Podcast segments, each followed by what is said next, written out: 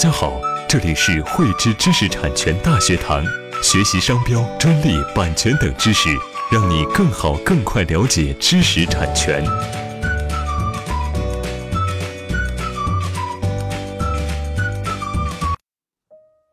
为了保护植物新品种，鼓励培育和使用植物新品种，促进农业林业的发展，制定了《中华人民共和国植物新品种保护条例》。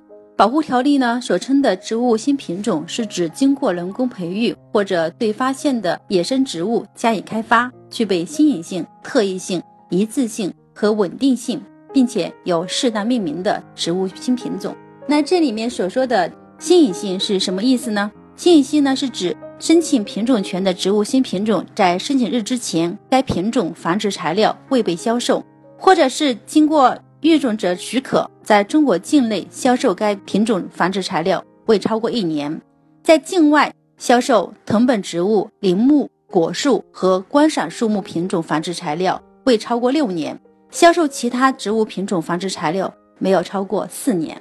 那什么叫做特异性呢？特异性呢，是指申请品种权的植物新品种应当明显区别于在递交申请以前已经知道的一些植物品种。那什么是一致性呢？一致性呢，是指申请品种权的植物新品种经过繁殖，除了可以预见的变异外，其相关的特征或者特性一致。那什么是稳定性呢？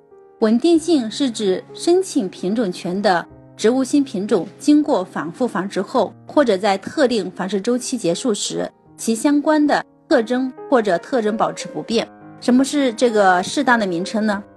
适当的名称呢？首先我们要知道，与相同或者相近的植物属或者种中已知的品牌名称一定有相应的区别，而且呢，这个名称经过登记注册后，就会成为该植物新品种的通用名称。也有一些呢是不能够作为命名的这个情况，比如说不能够以数字来作为这个名称，纯数字。第二呢是违反社会公德是不可以的。第三呢是对植物新品种的特征、特性或者育种者的身份等容易产生误解的，也不能够作为新品种的命名。那植物新品种应该如何去申请呢？只要是中国的单位或者个人呢，申请品种权的，可以直接由自己或者是委托代理机构向审批机关提出申请。那一旦申请之后呢，我们保护的这个期限是多久呢？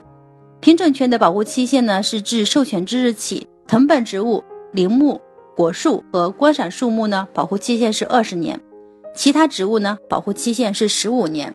那期满后呢，有。作为这个公开技术，任何人都可以去使用，就不再享有专有权。而且呢，品种权呢是需要缴纳年费的。一旦被授予品种权之后呢，在当年开始就要缴纳年费。如果说没有按照规定呢定期缴纳年费呢，品种权呢会失效。